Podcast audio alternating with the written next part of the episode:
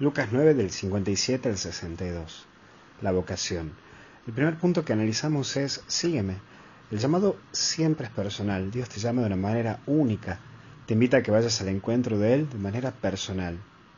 Y también es una relación íntima, algo maravilloso, algo que Dios te propone a que vivas con Él de una manera personal. Dios te invita a formar parte de su equipo, a meterte en esta historia de la salvación a la cual Él ha comenzado y a la cual hoy vos también tenés una tarea, porque esto sigue aquí. Y esto también implica enterrar, el seguimiento implica trabajar los afectos, caminar hacia Dios implica renuncias, uno tiene que renunciar, y donde los afectos deben ser trabajados, con mucha sinceridad, saberte mostrar con tu debilidad, con tus errores, qué es lo que podés y qué es lo que no podés. Pero también mirar atrás.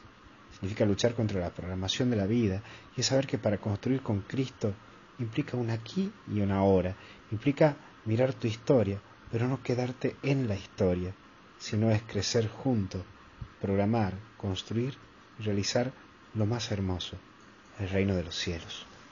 Que Dios te bendiga en el nombre del Padre, Hijo y Espíritu Santo. Cuídate.